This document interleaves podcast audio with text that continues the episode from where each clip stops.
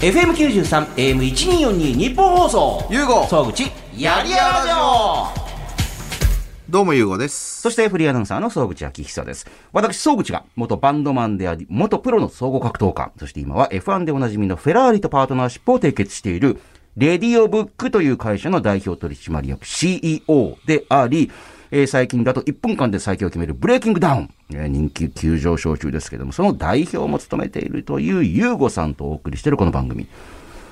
えーいやいや、あの、始まったんですけども、あの、始まった瞬間にスマホいじり出すのはどうなのかな？えー LINE 来たんで。えーあの、放送前にぼやいてましたけど、またひろゆきさんにピシッとなんか言われたんですか？あの、まあ、ピシッとっていうか前あの、うちの事務所に遊びに来た時に。ひろゆきさん、まあ一緒にね、あの、会社をね、あはいの、パートナーでやってるっていうはい。ね。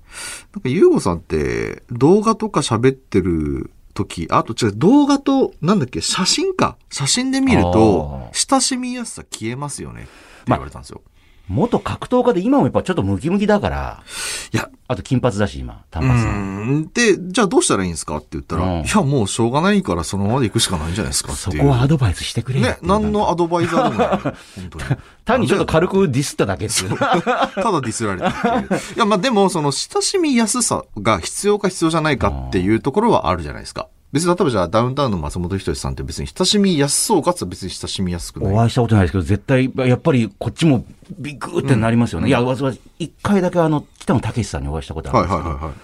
別に普通にして全く威圧感ないんですけど、でもやっぱ怖いですもん、なんか。うん。黙ってるだけで。僕らはその会ったことはない。はい全くね、本当に会ったことないから、本当にそのテレビとかだけで見る印象で言うと、じゃあ例えば、よく一緒にお話ししてるクロちゃんとかだったらお、親しみやすそうとか思うじゃなのか。かなってね。なのかなってイメージですよほら、素人でもちょっと突っ込んだりできるのかな、みたいな。そうそうそうそう。でもじゃあ今言ったビートたけしさんで親しみやすそうかって言うと、いや、そうではないな。そう、黙って座って、あの、あよろしくお願いしますって言ったら、別に、お、およろしくな、あんちゃんよろしくな、みたいな感じでいいんですけど、でもやっぱなんかね、あの、こっちが逆にこう、何も言わなくても怖がるみたいな感じの。うん。あと僕昔プロレス好きだった時あの、蝶野正宏さんっているじゃないですか。あの、ガッデンの。えあの人も、あの、まあ、ヒールだったから、いわゆるその悪役のレスラーだったから、まあ、まあ、とっつきやすさなんかみじんもないし、親しみやすさもないじゃないですか。そりゃそうですね。でも、あのね、弘前、あの、僕青森だったんですけど、出身が。で、巡業来た時に、はいまだ素人時代。あ、全然素人、高校生の時プロレス好きの高校生そうそうそう。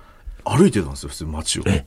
うわ、あれ蝶野じゃね？え蝶野じゃんそう。で、友達とこう歩いて追っかけてって、握手してくださいって言ったら、すっごくいい人で。だからそのギャップって、いい、いい意味でそのギャップあるじゃないですか。はいはいはい。悪役だからなんか怖いんじゃないかと思って話したらめっちゃいい人だと。いや、まあ、でも普通にしてくれるだけでめちゃくちゃいい人あと思う、そうそうそう、あのーあれですよ、あの、映画のジャイアンみたいなパターン。不良、不良がちょっといいことしたらすげえいいことになるみうわ、たいな。いいやつじゃんってなるでしょ。そうそうそう。で、今日ちょっとあの、スタジオ来てる、あの、うちに最近、まあ、本当今日から入っ、まあまあ、は、はこれがまあ、ジョインした。はい。ミキシーさんの横にいる方。はい、そうそうそうそう。もうそう、いつもより人が、一人増えてるなと思って。そうなんですよ。で、あの、その方も僕の会う前はうさんくさいと思ってたと。ああ。会ったら、ふつ、普通？よかった？わかんない。うん。それもだから悪役と同じ理論ですよね。そうそうそうそううさんくさいと思ったら、え、普通だったからいい人じゃん、みたいな感じ。これよし、勝ったなと思う。マイナスから始まってるからって、低いところでバウンドしてきてるわそうそう。けですよ。ただ、ホームページ見てうさんくさいと思ったんですが、ホームページ変えなきゃダメだなと思って。あ、あの、ビジネスマンとしてはうさんくさいと思われるのは別にいいことかって言われたら、まあそんなにいいことじゃよかないっていう、ね。少しブランディングやってんのに、自社のホームページうさんくさく見えるって、もう医者の不養生もいいとこですから、まあそこはちょっと変えないかなと。ねはいえあ、でもただ、あのー私もあの、一 F1 ファンとして、えはい。フェラーリめちゃくちゃ調子いいですね。ありがとうございます。ありがとうござい参ます。戦、まあ、この収録中に参戦やって2勝してるっていうルクレール選手。そうですよね。しかもあの、チームとしてのコンストラクターズポイントもぶっちぎってる。この間ツイッターでもね、優勝イエーイって言ってましたけど、見ててこれ超楽しいですよね、みんなね。勝ったら楽しいっすよ、やっぱり。こんなに楽しいのかっていうぐらい。うん。ね、しかもフェラーリの方々も今、ちょ、めちゃくちゃ気分いいでしょうから、今ね。フェラーリの人、ああ、ああ、フェラーリスクデリアね。はいはいスクデリアのフェラーリの方もね、それはもう、あの、キャーってなっててっていう。と思いますで、今度はい、はいで、今度ほら、あの、イタリアでもや、ね、レースがあったりとかってね。ああ、そうですね。はい。ね。はいこれから盛り上がっていくっていうね。また多分、まあ、5月はあるかな。多分6、あ、でも6月いけないか。あ、いろいろあるんですか？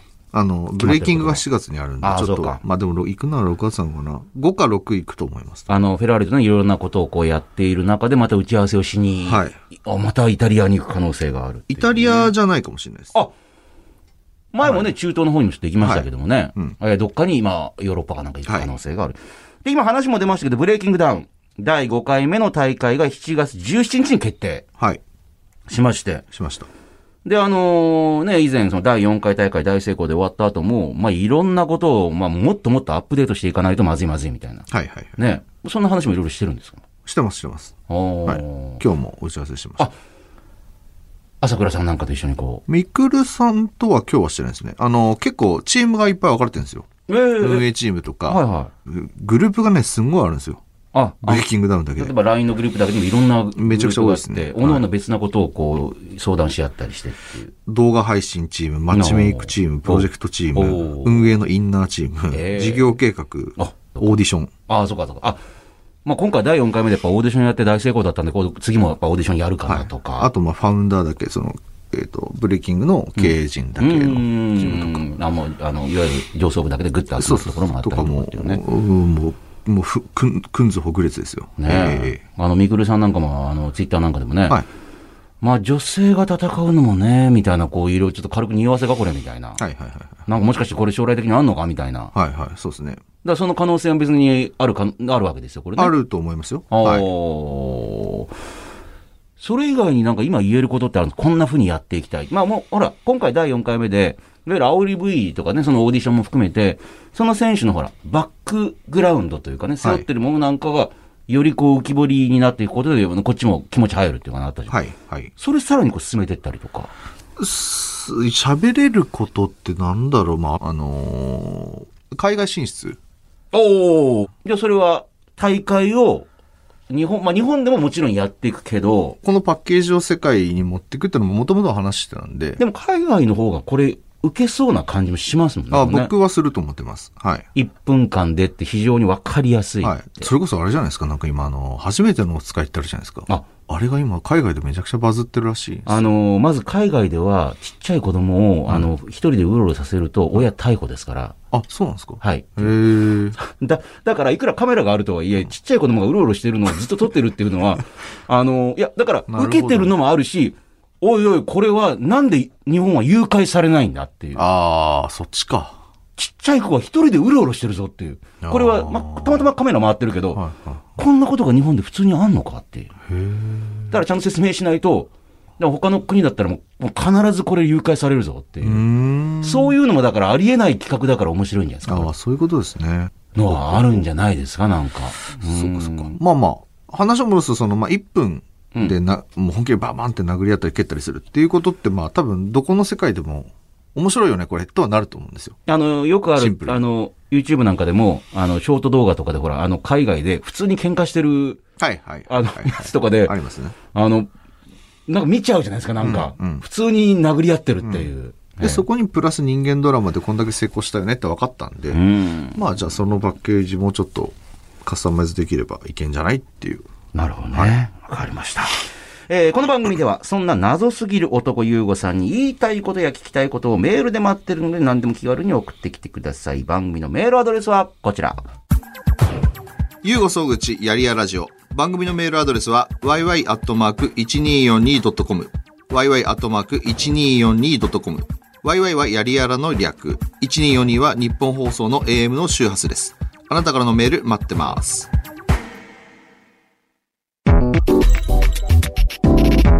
ゆうごのトークルーム、気になる話。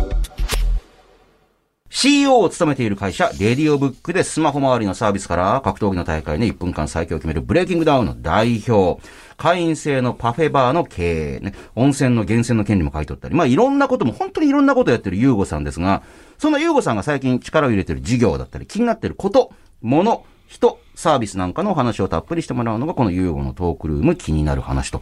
今日ゲストが久しぶり。紹介させていただいていいですか？どうぞ。えー、トゥモローゲート株式会社代表取締役最高経営責任者の西崎康平さんです。よろしくお願いします。ゆうごさん、ようややく。どうも。ようやくお待たせ。お待たせ。どういうことですか？いや、僕が約束してたんですけど。西崎さんに？そう。はい。あの、日本放送でやってるかはいら、来てくださいよと。であ、いいですね、なんつって。だいぶ前ですよ、あれ。ええ 結構前だったかもしれん。だから西崎さんはいつになったらあのー、2021年の11月の19。半年前やないかい。もっと前ちゃいますいや、じゃあまた、はいまたラジオもそう。で、それは最速ですよ。あ、これ最速？え、嘘？最速。え、嘘？最速。これ最速？その前に言われてたから僕最速したんですよ。またラジオ呼んでくださいね。ねもう、マジ？呼んでくださいよって。だ僕、ゆうごさんとスペースやってたのもう結構1年ぐらい前あ、ですよ。そうか。一緒にスペースやってたんですよね。そうそう。あのね、えークラブハウスが入ったの去年の2月2、3ぐらいにクラブハウスがね、去年の頭ぐらいにでその後スペースやりだしたますそもんね。の後スペースを、なんか2人で、えっとね、今見てったら大体分かったな。は去年のいはい。はい。6月だ。ううんんスペース。はいそうそうやってたっていうね。その頃から多分じゃあラジオ出てくださいよ、なんつって。そうですね。え、ラジオ俺いつからやってましたっけ？これ。ラジオ去年の、いや、一昨年です。一昨年の11月から1ヶ月遅かったんだ。ペナントレースがあったと。うんじゃあもうやってましたね。まあでも、すいません。いいえ、約束果たしたということで。やった。大阪なんですよ、浩平さんが。大阪と福岡にあるんですね、拠点がね大。阪と東京ですね。あ、東京に進出してらっしゃるよね。はいああ、なるほど。じゃあ、まず西崎社長がどんな方か簡単にプロフィール紹介させてください。えー出身が福岡。福岡です。で、えーお年が今月40歳になったばかりということですね。で、福岡で出身なんですが、えー大学卒業された後に、一回人材コンサルティング会社に勤務されて。そうです。ね。で、入社後3年ぐらいでその会社のもう大阪支店、あ社長に就任という。入社2年目です、あ、ね。2年目。はいあ、もっと早かった。はいあの、いわゆる、その最年少みたいな感じでこう社長に。ああ、まあでも小さい会社でしたからね。まあまあまあでもね。はい。で、その後2010年に大阪で現在の会社、トゥモローゲートを立ち上げられました。主に就職希望の学生がこの会社で働きたいなと思えるように企業の魅力を伝える採用にまつわる企業のブランディングなどを行っている。これ正しいですか？ねえっとです。そこちょっと若干違います、若干違うんだはい今、シフトして企業ブランディングの会社をやってるっていう。ゆうごさんのこと結構ね。あ、似てるんですね。はいなるほど。ただ、あの、変わらないのは、えー、ご自身のことをブラックな社長と呼んでいたりとか。そうですね。あの、ご自身のトムローゲー、えー、と、を、えーブラックな企業であると言ったりとかっていう。まあ、あの、二人はに、やってることも似てるんですけど、あの、出会い何なんですか、お二人は？一番最初。えっと別に仕事が一緒じゃないですよね、別にね。えっと、田畑慎太郎さん、田畑です。あの、一緒にやってた、タバそうタバティ。田はい畑から紹介してもらって、僕が事務所を新しくしようって思った時に、ああの、それこそ来てもらった。ああそこね今ね広いのがあそこの前はもっと狭かったんですけど、内装を見たい。なんか面白い内装してるとこないですかって言ったら、はいあ、すごいいい社長知ってるよって言って、光栄さんを紹介してもらいました。あの、西崎浩平さんは、あの、まあ、社代表との社長でもあるんですけれども、はいえーほぼ、あの、仕事の3割は YouTuber っていうね。そうですね。3割ぐらいに。でも減った方ですよ。もともと8割ぐらいベットしてたんで。YouTube だけじゃないですけどね。そんな社長いますよとか。はい私が社員なら不安になりますよね。社 社長8割仕事 YouTuber って大丈夫ですかこの会社みたいな。いや、でもね、なんかもう社員が多分ね、もう全部仕事を取ってくれたんで、僕の。だから新しいことできたっていうのはありますね。あ、自分のしまあやるべき仕事とかでもガンガン社員がやってくれる。あ、そうです。もうなんか現場出るなって社員の方から言ってきたんで。社長現場出なくても YouTube だけでいいですよ、みたいな。あ、そうです。あ、逆ですね。なんかもう現場出なくなったらなんか新しいことするやろうみたいな感じでやってくれて。はあで、そこからは Twitter 始めたりとか、YouTube 始めたりみたいな。え、見たことあります？西崎さんの YouTube。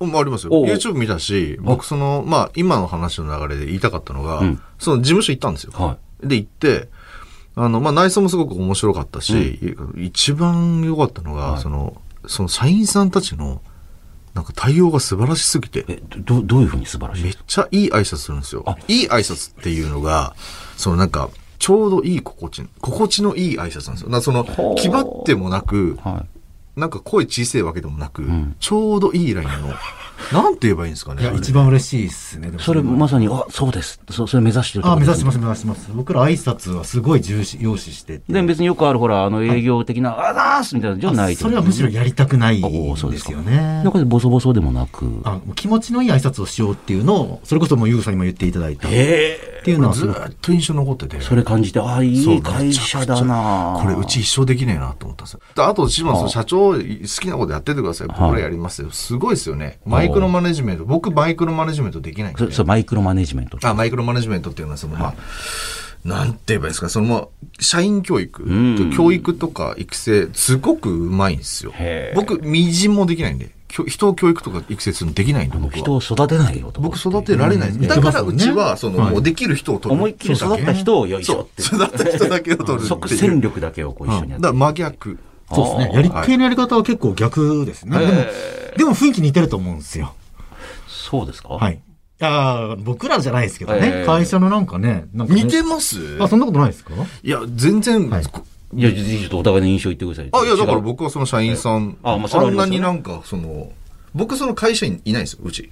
の一人しかあ、ですよね、社員はね。あと全業務委託だし。そうですね。やることやっててくれたら別にどこで話しててもいいよ、みたいな感じなんですけど、浩平さんのところとも本当に社員さんとしてこう、うまく、こう、会社が機能してるんですよ。うん。俺にはできないと思って。だって、しかもだって、あの、ホームページとか見させていただくと、結構、あの、ちゃんと今でも募集してますよね。でもガンガン募集してます。こうこれ4人とか、これ3人とかって、うんぜひエントリーしてくださいみたいな感じですもんね。いや、もう全部署で欲しいですね。あ、人をどんどん取っていきたいっていう。そうですね。はあ今はもう足りてない、全く。はあ人は取らない。でもいやいやいや、取らないわけじゃないですよ。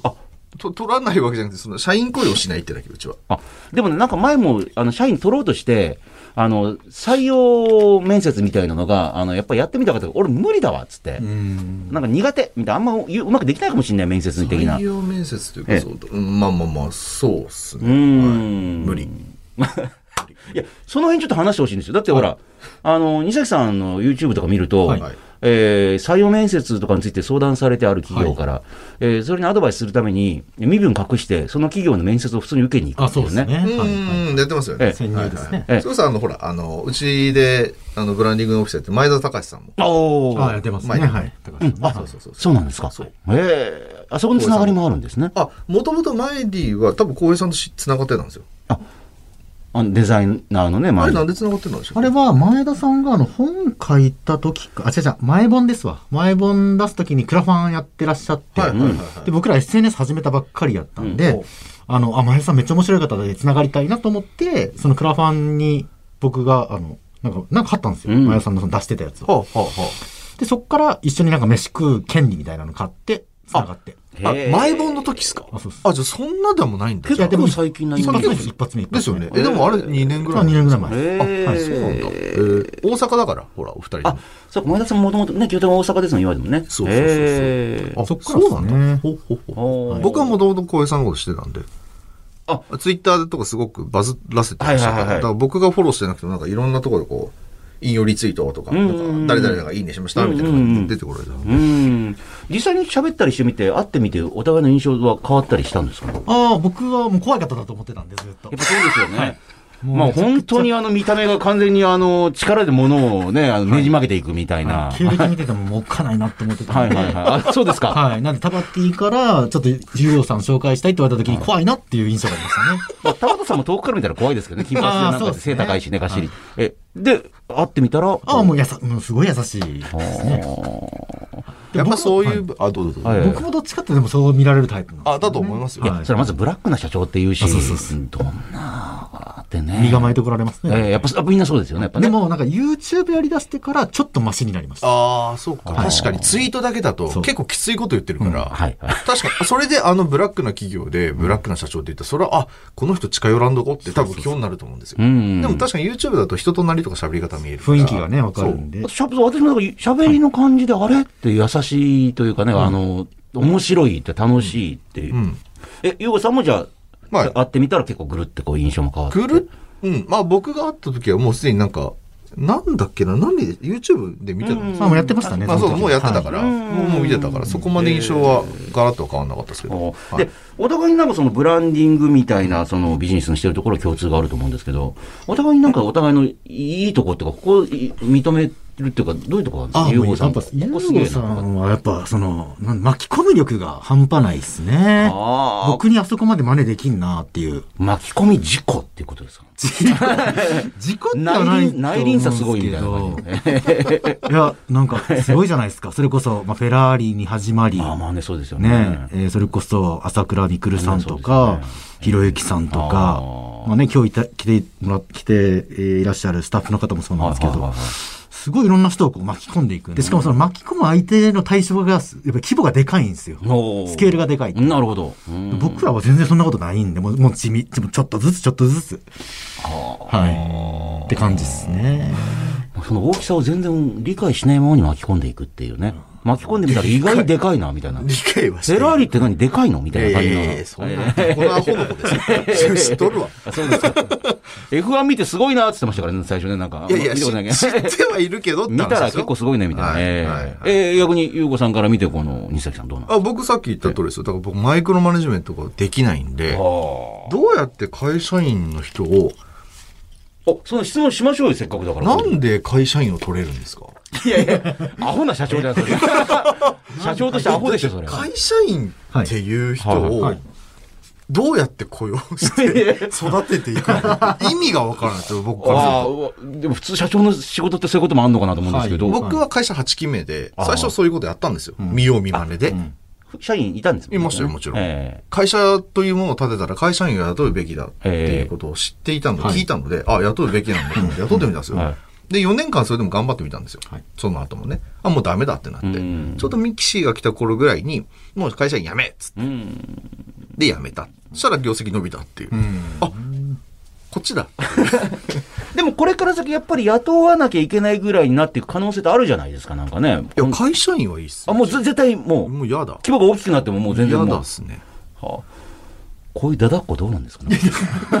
経営のやり方じゃないですかあね逆に僕は、ゆうごさんのやり方は僕真似できないなと思ってるんで。え、だって、だって力のある人自分で認めた人と契約だけすればいいとかダメなんですかやっぱああ、なんかね、いや、どうやってグリップするかわかんないですよ。むしろそれ、そっちの方が。え、どういうこと？だから社員で入れたら、はいはい言ったらもう社員じゃないですか。はいはいはい。つながりめっちゃ強くなるじゃないですか。あだってほら、あの、ホームページなんかも出てます。えっ、と、世界一面白い、はいあそのフレキャッチフレーズあるじゃないですか。はいはい。世界一変わった会社であ世界一変わった社員と、そう世界一変わった仕事を作る。うんうん。はい。そう。で、それ結構ね、見ると面白いんです、ホームページいろんなことが。はいあの、目標が全部細かく書いてあって。はいすごいですよね。はいうん。でもそれをだから社員と夢を共有できるっていう。どうやってやってるんですか、そんな。どういうことなのと思って、それ。でもまあ入り口はめちゃくちゃやっぱ厳選をしてますよ、ね。あ、入り口をね？はい。あ、逆、そこ今逆っすよ、うち。えー、どういうことですか？うちあの、アメリカ式なんですよ。はい。入りやすくて、ええあの、あ、大学みたいな、もうどんどんみんな入りたい、おいおいうどうぞ入ればみたいな。はいそこから、成果出すまでは結構、ダメなるほどダメだったらもう、あ、ごめん。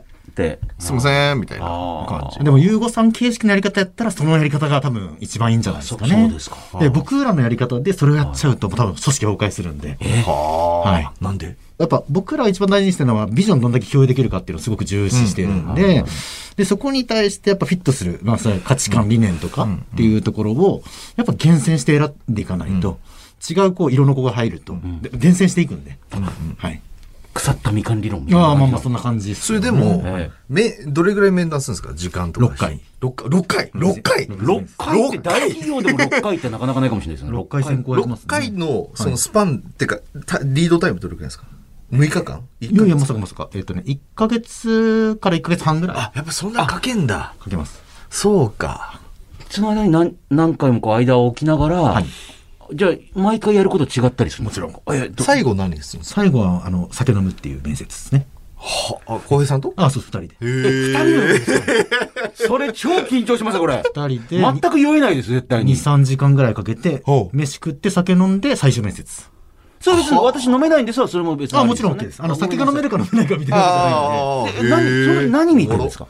あ、まあなんかね、まあ、は平たく言うと腹割ってやっぱ話さないといけないんで、やっぱこう会議室で面接してもね、わかんないんですよね。うんわかんない絶対わからんはいまあいいこと言ってくるじゃないですか。そうそうまあ、ねそりゃそうですよね。猫かぶってくるし。御社のためにみたいな。はい。なんで、もう、フラットに話せる外に出て行って、で、そこで飲んで、で、僕が重視してるのは、半分半分話すっていうのを結構大事にしてるんで、はい面接で大体こう、一方的に聞くじゃないですか。はいはいはい志望動機は、とか、はいはい。うん学生時代に頑張ったこと、みたいな。はいはいはい僕これ一切聞かないんで。え？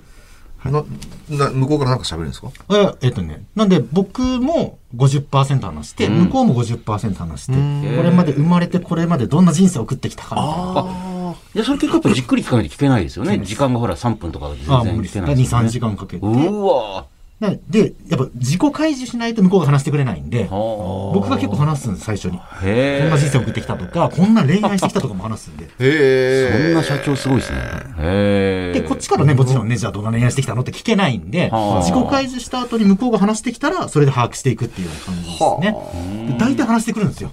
これまでの話をしていると。へえ。で、それで相手のことをこう聞いて、でこっちのことも分かってもらってっていう。でも別に話したからってその人がいい人か、どどういうところで別にいい恋愛してるからいいとかじゃないじゃないですか。ど、どこ見てるんですか、じーっと。1ポイントだけ見てるわけじゃないんですよね。なんかじゃあ、あるんですか？その、なんかこう、チェック事項みたいな。なんかああ、なんか、ないですないですえ、ないんですこの紙とか何なんかよくあるああないですみんなチェックしてる。ないんだ。感覚です。だから、えーこれ多分ね、経営的にアウトだと思うんですけど、ええ最終、好きか嫌いかで取ってるんですよ。まあ、でもそれはそう思いますよ。うん、それはそうだと思あ、本当ですか、う。うん。いや、それはそうだと思いますよ。まあまあ、あいつ嫌なやつだけどやる、一緒にやるかってあんまないかもしれないです。あ、でもね、結構経営者からはこれ突っ込まれますね。お前の感情で決めるな、みたいな。あ、はい。そうか僕もそっちタイプなんですよ。結局それでいいんじゃないかな。だからここはちょっと異質な感じだと思うんですよあ、なるほどねそうなんです。あ、普通に見たら別に好き嫌いと別のちゃんとね、あの、決まったこう基準で見た方がいいよっていう。結局会社に成果を残すやつを取らなきゃダメだろっていうのが、そういうの人たちの考えなんですよねでも。それはそうですよね。会社にとって成果を残してくれる人は二人ともいいわけです。ああもちろんもちろん残すのは好きな人じゃないそれはそう、ああってそう思う理論あですけど。好きな人だから成果残してくれる。だと思いますけどね。あいつなんかいまいち、なんかこう、合わない、波長合わないけども、でもあいつ、まあ仕事は取ってくるんだよな、みたいな。そういう幻想を追い求めていたこともあったんですけど、はいなかったです。それあらないないない。結局ダメだったうん、ダメですね。だから、例えばどんな、なんかこういう、こんなどこどこの会社で営業成績トップ1でしたみたいな。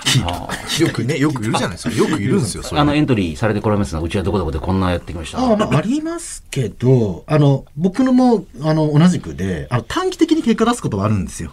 ただ、中長期で見たときには、絶対会社にマイナスになるんで、いくらスキルが高くても、そうなんですか。はいマインドフィットしないと。はっていうのを僕もやっぱ経験してきてるんで、へえ。でもそうすると似たような人ばっかり社員増えないですか？自分が好きな。いや、よくあるんですけど、あの、各放送局でアナウンサーって、みんなね、あの、似てる人ばっかりいるんです、大体。ですよね顔の雰囲気とか、あの、うん日本放送も、私の入った時先輩は、みんな体がっしりしてて、ちょっと小柄で、顔が大きくて、声がでかい人、全部、全員男性アナウンサーで、似た人ばっかりで、あ、やっぱ同じ人が面接毎年やってると、同じ感じの人入っちゃうんだと思って。でもそういうもんじゃないですか？あーそれ別にいいんですか？同じような人ばっかり。なんかいろんなね、は、それで言ったら、職種で結構切り分けされてるかもしれないですね。僕らは営業の子もいれば、デザイナーの子もいればとかなんで、全然やっぱ脳みそ違うんですよ。はあめっちゃ喋る子もいれば、めっちゃおとなしい子もいればみたいな。でも今まで失敗したってことありますよね。ありますあります、もちろん。採用でですよね。はい。ああ、失敗した。ありますありますっていう。それなんか間違ってたんですか。あ、それはね、それは、あの、ビジョンマップあるじゃないですか。あーあねの、会社のビジョンを全然示せてなかったんです、僕自身が。と当時は？当時当時。で、その時に採用した子が、やっぱりこう、かん、ね、その子が悪いというよりは、目指す方向が違ったんで、なんかお互い、それあ合わないっていう。不幸なことになってそうそうそうそう。はい。えー今言ったビジョンマップっていうのがすごくて、その会社のそのビジョン、ミッション、バリューを、あの、一つの絵に落とし込んでるんですよ。うん。あと私も見た、あの、ホームページのやつ。あーそうそうそうそうものすごい細かく、うーって書いてあったやつ。あれね、パクったんですよ、僕も。おっと？はい。正式にパクそういう時に、あの、すごい、あの、まっすぐな目で私を見ながらパクりましたって。正式にパクりましたええ嬉しいですね。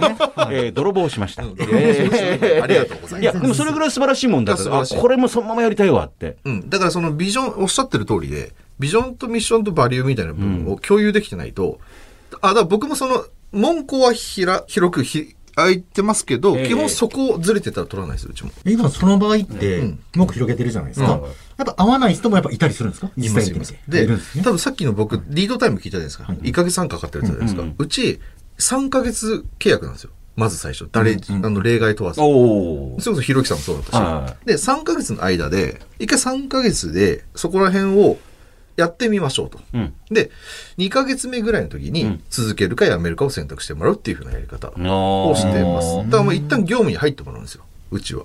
働いてもらって。そう。で、それでなんか合わんねとか、とんまの合わないねはもうじゃあ2ヶ月目で、じゃあすいませんみたいな。うん。その方がお互いにとっていいじゃん。ずーっとなんか我慢しながらやっててもなんかなーっていううんね。だからさっき1ヶ月半かけてるっつって、あそこは納得できました。うーん。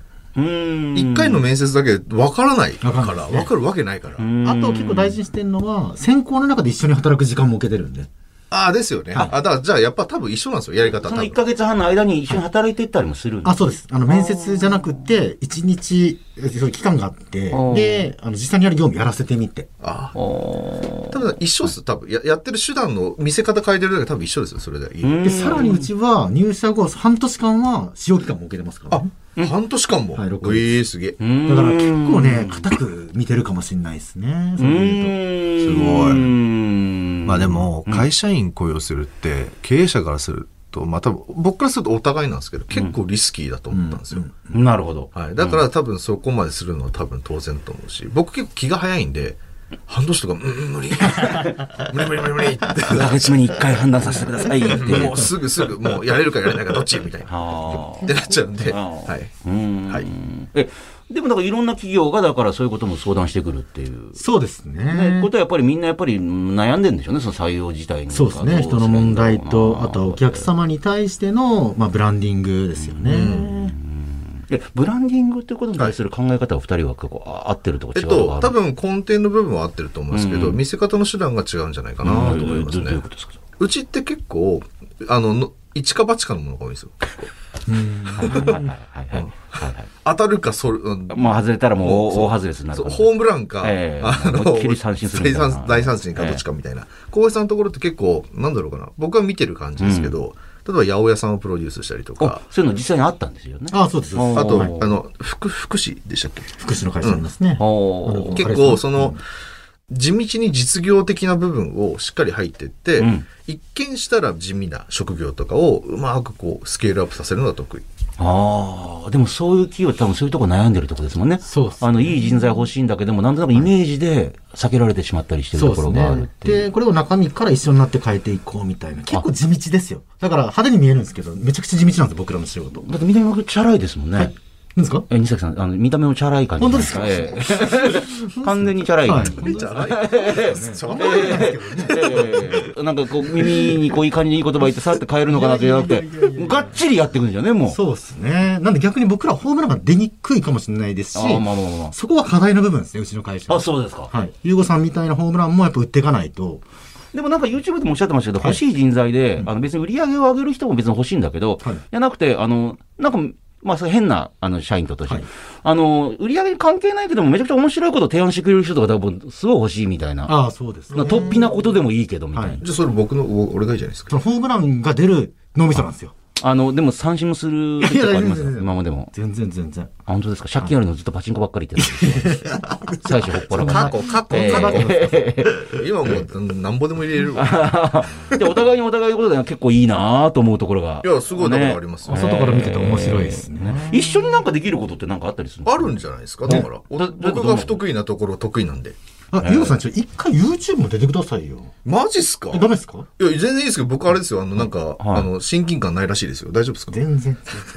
二人が並んだらますますおさんくさん大丈夫ですか？東京でも大阪でも全然いいですよ。あ本当ですか？全然。全然次来る時でも僕じゃあ、がいいブレインキングに誘えばいいんですかね、こういう。ああ、まあ、あの、ブレイキングダウン。ブレイキングダウンって1分間で、あ、のそうそうそう。朝はいかあれ、そうでどういうことですか？いや、出れ出るんですか？あのね、ゆうごさんが、あの、朝倉みくるさんが出、出てくださいって言われて、誰と戦うのかなと思ったら来ましたよ、ここで。経営者対決っていう。何の因縁もないから、別に社長同士が殴り合うっていう。あの、美咲さんのやつ見て、もう絶対無理と思いましたね。あ、そうかそうか。青白王子の美。咲さんも出てましたよね、YouTube。あ、そうですね。はい。一緒にやらせてもらって。あの、もう、あの、青白王子がもうあれだけもう、顔ボコボコにあんな綺麗な顔が。いや、もうガチンコじゃないですか、本当に。でもあれ感動しませんでしたいやすごかったね、すごく感動しましたよ、全部。うん。でも自分が出るのは嫌だっていう。いや、無理でしょ。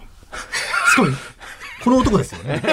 死にますって普段から朝練とか一緒にやってるんです朝倉さんなんか死にます。トライフォースで。絶対死にますよ。いや、いや、私には、その YouTube でやってほしい企画は、あれですよ、あの、まさに、その、美咲さんとか出た時にやっていた、あの、今までもい、あの、シリーズでやってああ、水ですね。営業とかね。今そこにね、ペットボトルに水ありますけども、それを、普通の何人でもないね、100円ぐらいの水を、あの、1万円で、はい。ゆうごさんにもやってほしいですね。どんなことを言うのかって、これ1本1万円でどうやったら売れるんですかね、つって。その、それこそまさにブランディングですもんね。前田さんはあれでしたよね。あの、入社するやつですよね。高橋兄さんは、えっ、と、あの、変装のそうそうそう面接のやつですね。ああ。その、その企画いいかもしれないですね。どっちかはですね。なんで、変装して面接受けていただくか。全然、はい。しか営業してたかもう全く数字持ってませんけども。いやいや、すいません。今日西崎さんお迎えして、はいはいあゆうこさんから他、はいあの聞いてみたいことだったりとかなんかないんですかこうなんか。浩平さんにですか？もうここあ、でさっき聞いたわけですよ。どうやって会社に取るんですかっていう。はい。で別に取りたくないわけですもんね。取りたくないけど、どうやって取るのか、本当僕からしてみたら本当摩訶不思議なんですよ。はあ。会社員会社、え会社員？みたいな。う。どうやって？あ、でも取った後はどうするんですか？あそうですよね。なんで最初に言ったのは入り口じゃないですか。うん入り口大事って話それ気になるしてで入り口だけよくしててもこれダメなんですよ。はい入り口した後、次はやっぱ評価ですね。は人事評価。あは人事評価ってどう、あ、だって評価してるわけでしょ？だってミキシーさんとか一応。え？ゆうこさん、ミキシーさんの評価、人事評価してるんでしょ？あしてないですよ、え？別に。人事評価ないんですか？人事評価って何ですか？あの、言ったら、給与査定とかですね。ああ、しないですよ。給与ないんですか？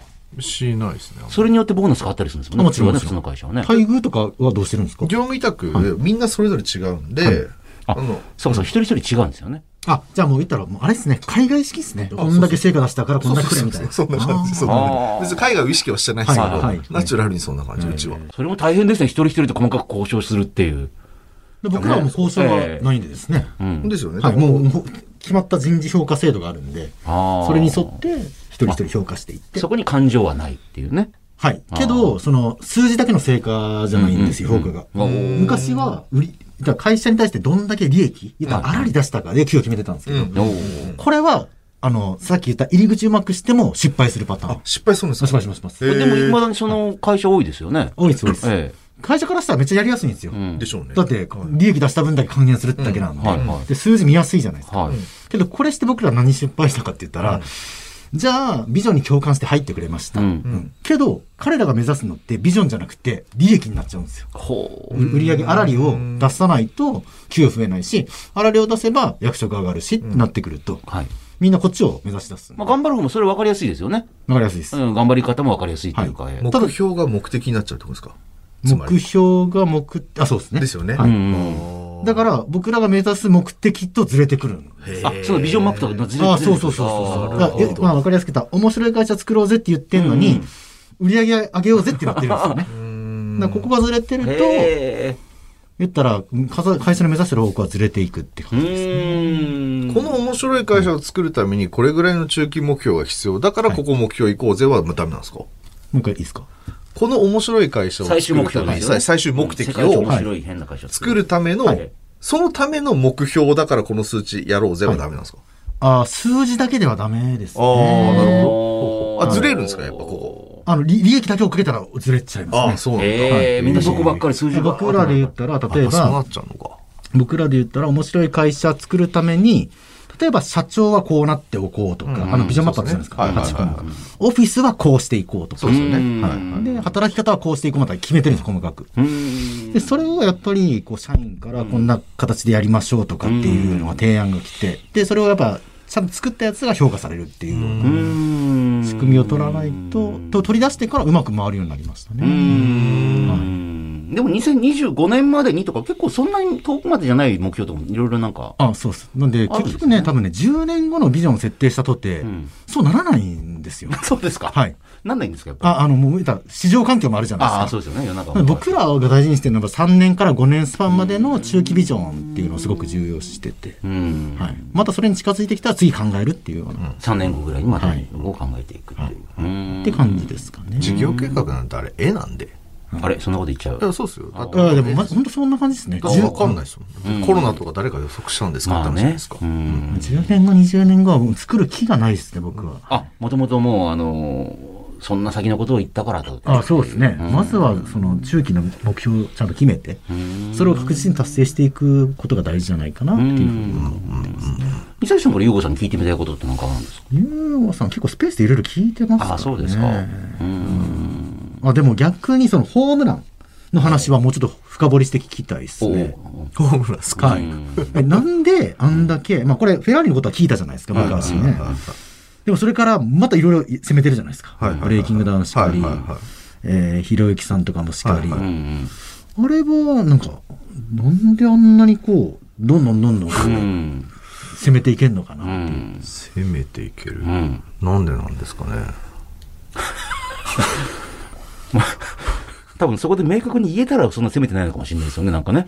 えーこれこれこうだからこうなったんですって分かるんだったらね。え、それはあれですか、ゆうごさんからどんどん声をかけていく感じなんですか？うん。あと僕的にそれが責めてるわけでもないんで、うんうん僕の中でただ普通をしているだけなので、なんですかね、なんかこれ面白いじゃんって思ったことを、すぐにこうバッて食いついてや,、うん。やる癖があるので、はい。なんかそれでまあ失敗するものもあれば成功するものもあるっていう、中の何個かってことですよね、今多分表に出てるのが。ああ。だからダメと思ったらすぐパッてこうね。あ、なんか違うなと思ったらすってこう。飽きちゃうんですよね。多分飽き性なんで、うん。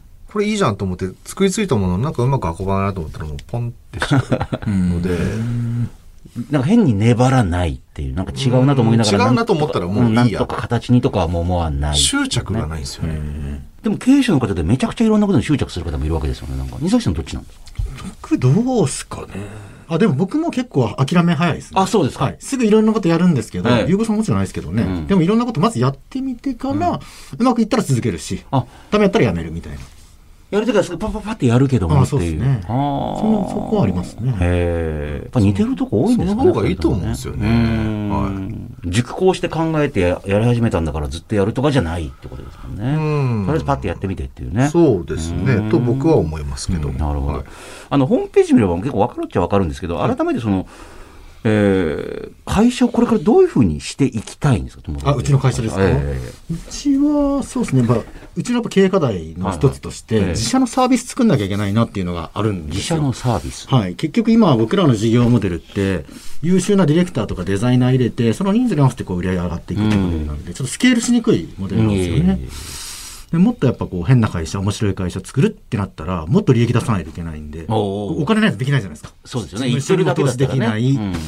えー給料も出せない、ん新しい制度も作れないみたいな感じになっちゃう。うんなんで、そこの部分で言ったら、エンジニアの採用をこの1年、2年、3年ぐらい、かなり強化してちょっとやっていあく。採用を強化して。ヨコさんに言ってましたっけ？ど、新しいサービスの話。え聞いてないですけど、あ本当ですか？あ、そうか。確かに、トゥモローゲートさんってそうっすか。そうか、そうか。他の会社さんのブランディングをするけど、はいトゥモローゲートのサービスは今、現状はないそうですね。その、ブランディング事業っていう事業モデルしかないんですよ。そっか、そっか。それっていうのは、だから、あの、ブランディングお願いしますっていうのが来るのを待って用意しようっていかなきゃいけないからっていう。あ、そう、えっ、とね、そというよりは、人が増えて、労働集約型のビジネスモデルなんですよね。うーんはい。で、これが悪いとは思わないんですけどうん、これだけだと自分たちの目指す、まあ、理想の会社にはならんなっていうところがあって、言ったら、えー、サース系のビジネスモデルじゃないんですけど、ある程度ウェブで完結して、えー人を割かなくても、毎月収益が上がるようなモデルをちょっと作んなきゃいけないなっていう。今、それを頑張ってやってああ、そうです。この夏に一つリリースするんですけど。えー、あ、そうなんですね。はい。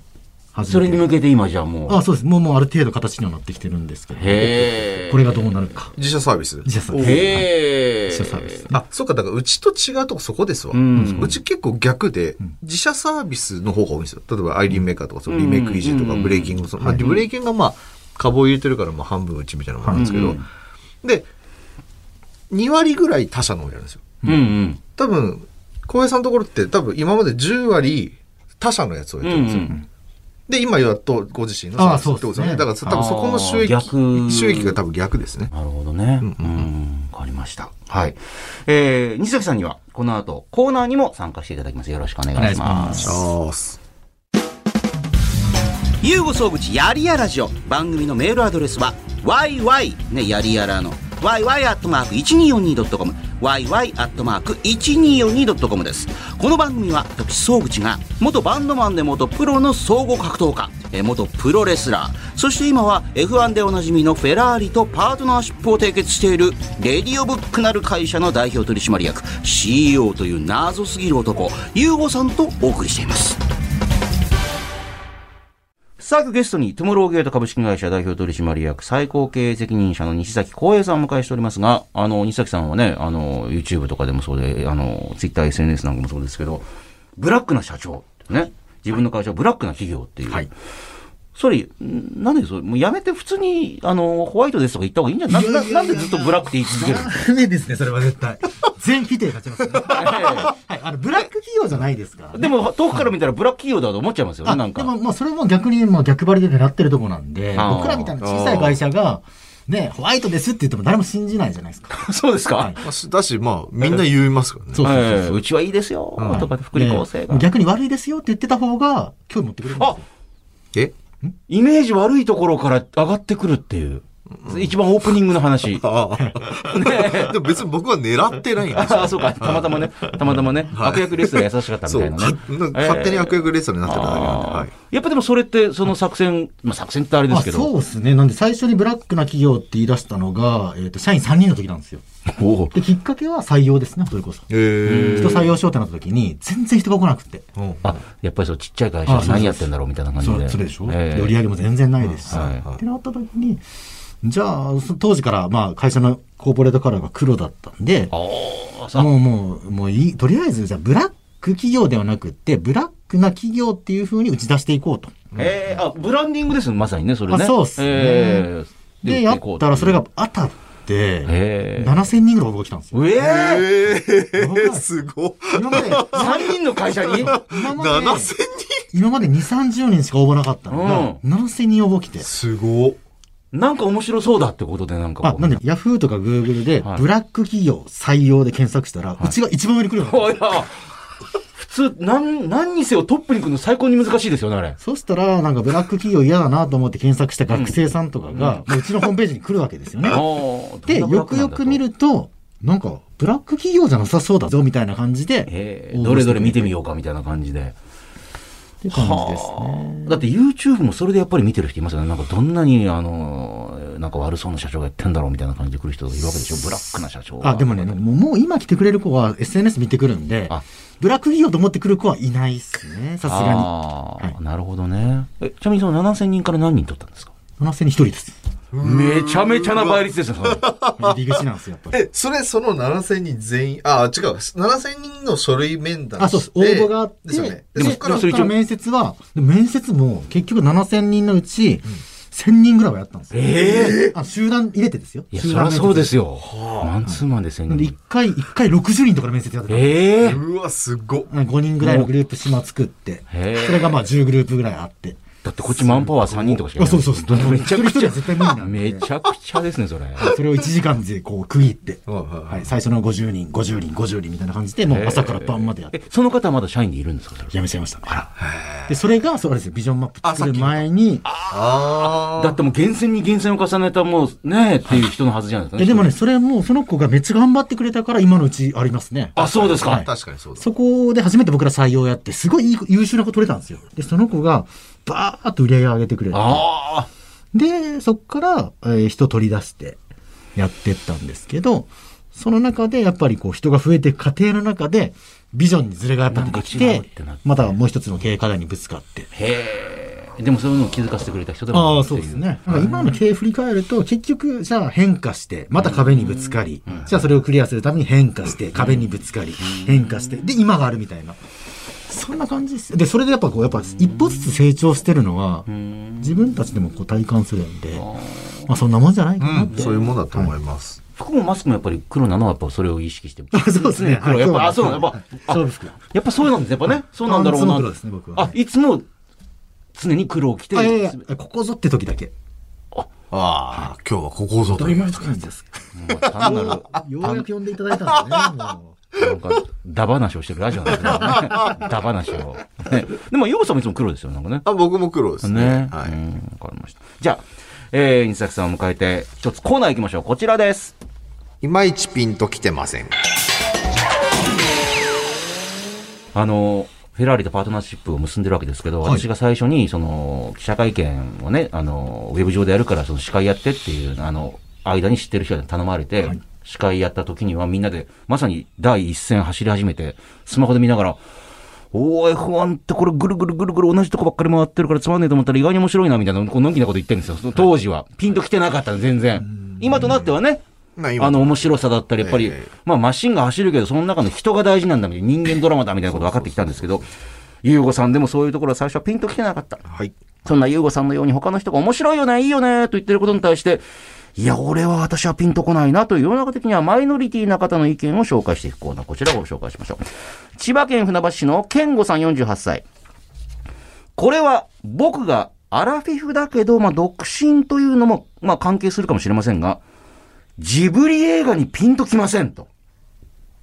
天空の城、ラピュタが公開されたのは僕が中学生だった時。当時の僕は毎日毎日部活に明け暮れ、映画を見る余裕な余裕などなく、その生活が高校生まで続きました。その後、大学社会人になると、アニメに触れる機会もなくなったので、人生でジブリ映画は一作も見たことがありません。興味もないのでテレビで放送されても見ない。ネットでバルスとか盛り上がってるのを見ても何のこっちゃって感じで、職場で後輩や部下たちがジブリ映画で例え話をしていると全くついていけません。まあこれで子供がいれば一緒に見たりするんでしょうけど、えーこのまま独身だと一生ジブリを見ないまま死んでいくことになりそうですという、まあまあ、健吾さん。あのーまあ、ジブリにピンとくるか来ないかは別として、西崎さんなんかピンとこないことあります世の中的には人気あるけども、わかんないな。最近のやつで流れ乗れなピンですよね。ピンとくる。うんなんかわかんねえな、みんないい。みんながいいって言ってるけど、俺わからんみたいわかな。んねえあります？ありますあります。それこそ今、俺一緒。あ、ジブリ。僕ジブリピンとこない。マジですか？そうなんですか来ない。え、何が面白いの？よくわかんない。えー僕は今、今の健吾さんはいはいは、ユウさんじゃないですか今の。違う違う違うえでも見たことないって言ってるじゃないですええか。食わず嫌いじゃないですかはい。僕見てんですよ、一応。あ、一応見るけど、やっぱなんかなナウシカとかラピュタとはいはか、一通り多分魔女の卓球見てきましたけどヒット、したか見たけど、何がおもろいのか全然わかんない。え、起きてました？ちゃんと。え？起きて見てました？そう起きてないですよ。目つぶって。金曜ロードショーとかね、あれ何回もなリピートでバンバン出てもうなるんですよ。7回目、8回目ってやってる。あ、もう見あとなぜか学校でもなぜかジブリは OK みたいな風潮なかったですか？あみんなで見よう。そうそうそうそうそう。それでも見てたけど、何が面白いのか全然わかんなかったあそうですかはい。僕は見た感じで本当によくわかんない。見たけどわかんない。なんかピンときてないもの。ピンとこない。いや、考えとったんですけど、はい。最近で言ったら、あの、ライバーってあるじゃないですか。おー、はい、あのー投げ銭ビジネスはいはいはい。ね。で、僕 YouTube やってて、はい。あるんですけど、はい。あれ、えそういうの採用してないんですか？スパチャみたいな。いや、スパチャはあります。お、スパチャある。けど、なんか、例えばですよ、ビジネスで、うんまあ、やったら、まだ全然なんですけど、はい。まあ言ったら、彼ら、彼女らが成長する話をまあしてるわけじゃないですか。はいそれに対してお金をいただくっていうのはなんとなくわかるんですよ。はいはけど、あの、よく言うアイドルっていうか、うんまあいるじゃないですか。はいはいまあ普通になんか、日常をだだ流ししてるだけでお金が、こう、投げ銭されるい。。ものすごい額のお金がね、これ。でこれピンとこないというか、はい腹立つって感じ。それはピンとはちょっと違うな、なんか。あーですか ピンとこないってよりも、そういいなーみたいな。俺に払わんねんみたいな。えピンとこないですね。マジでえいやいや、ブラックの社長だから。向こうはアイドルだから。ブラックの社長。それ怒ってるじゃん。でどちらかというとなんかもう、俺はハマらんみたいな。はいはい。なんか、僕ありますかね？ピンとこない。あ、でもまあ確かに、その投げ銭はね、本当にもう、推しにお金を払うっていうのが普通になってきましたから、なんかね。タピオカもピンとこなかったです、僕。タピオカね。急に来ました、タピオカね。ーさんやってませんでしたっけ？やってないですよ。何ですかタピオカ。やってない。パフェ、パフェ、パフェ。あ、パフェ。はい。締めタタピオカバーじゃないですよ、なんかね。タピオカはピンとこなかったピンとこなかった一回も飲んだことないです、俺。ああれ。ージブリはピンとくるんですか、じゃめちゃくちゃ好きです。あ。ああ、そうなんですか？はい。もう空で言えますよ、多分僕。ああの、内容を。もうほぼ公開されたものは大体見てるかな、みたいな。で、あのね、その代わり直近のやつは見てないやつがあったりするんですあよ。ー昔のやつが僕好きなの一番好きなのは何なんですか？ああ、魔女の卓球で。魔女の、あ、魔女の宅急便。千と千尋だったりとか、あむしろじゃなくて千。と千尋はちょっと最新系に入っちゃいますね。見てるんですけど。ああ、そうですか。はい。魔女魔女の宅急便ってなんか少しあのーなんかジブリの中でもよりちょっとこう女性とかに受けそうなみたいな感じのね。あ、本当ですか？男性が好きなのはほらなんかトトロだったりラピュタだったりもうなんかちょっとは昔の SF っぽいところもあったりとか。可愛いっすよね。あ、そうですか。あわかんないですよあ、ね全然もう全く、まあ見たことあるかもしれんけど、なんぼでも言いましたよ。ピンとこないっていうね。このコーナーでは世の中の主流派に背を向けているあなたが何がいいのかいまいちよくわかんないということと、それに対してピンときていない理由を詳しく書いて送ってください。メールは懸命にひらがな、いまいちと書いて yy.1242.com までお願いします。さあ、この番組、いろんなコーナーございますね。すべてのコーナーでメッセージ募集しております。あなたにとってスマホとはあなたがいつ頃からスマホを使っていて、今は主にどんなアプリ、どんな機能をよく使っているのか、そしてスマホはあなたの人生、生活に何をもたらしてくれたのか、あなたにとって今スマホはどんな存在なのか教えてください。いまいちピンときてません。世の中的にはすごく人気だったり話題になってるのに、あなたがそれの何がいいのかいまいちよくわからないということをピンときていない理由とともに書いてください。あと、ゆうごさんだったらいくらだったら買えますか？えー、ゆうごさんだったら、これにいくらまでなら出せるのかというお題を募集しております。えー、そしてもう一個。これって我慢ですか？忍耐ですか？やりたくないことはやらなくていい。でも、えー、目標のための、え、忍耐は必要だというゆうごさん。あなたは日々の生活の中で我慢なのか忍耐なのか疑問に思っていることを判定してもらいます。えー、すべてのコーナー宛てのメッセージはメールで、yy.1242.com まで送ってください。いうこと。総口秋さが、えー今週はですね、ゲストにトゥモローゲート株式会社の西崎康平さん、ブラックな社長をお迎えしておりますけども、えーポッドキャストのエンディングですが、ど、どうでしょうゆうごさんね、あの、待望呼んで、よく呼んでくれましたってね、おっしゃってましたけど、はいどうでした？い。やーなんか、でも普通に喋る感じですね。そうそうそうそうもっとなんか、結構制約あんのかなと思ってたんですけど。ああ、まあ、ゆうごさんにしてみたらこれガチガチに制約あるあるらしいんですけどね。言いたいことも言えない、こんな世の中でポイズンな感じだっていうね。えー では、今週も最後にこちらのコーナーをお送りしていきましょう。これって我慢ですか？忍耐ですか？えーこれはあの、ヨーゴさんのね、その会社、えーレディオブックが、あの、やりたくないことはやらなくていい世界を作る。まあ、これだから一つの大きなビジョンなんですよね。はいそういう世界を作ろうぜっていう会社っていうことで、えーやりたくないことはやらなくていい。でも、あの、目標のためにこれ、あの、やることもある。だから我慢はもちろんやらなくていい。でも、忍耐っていうのは必要だ。はいそこ、似てるけど違うっていうんですよね。で、それをリスナーの方に募集しまして、えーこれをまあ、ゲストの方も含めて、これは我慢か忍耐かを、えー判定してもらおうという。はい。こちら来ております。ラジオネーム、中二の息子に手を焼く男。ね。えーかねてより、髭を剃るということが忍耐だと思って人生40年と少し。この数年、我慢に変わってきました。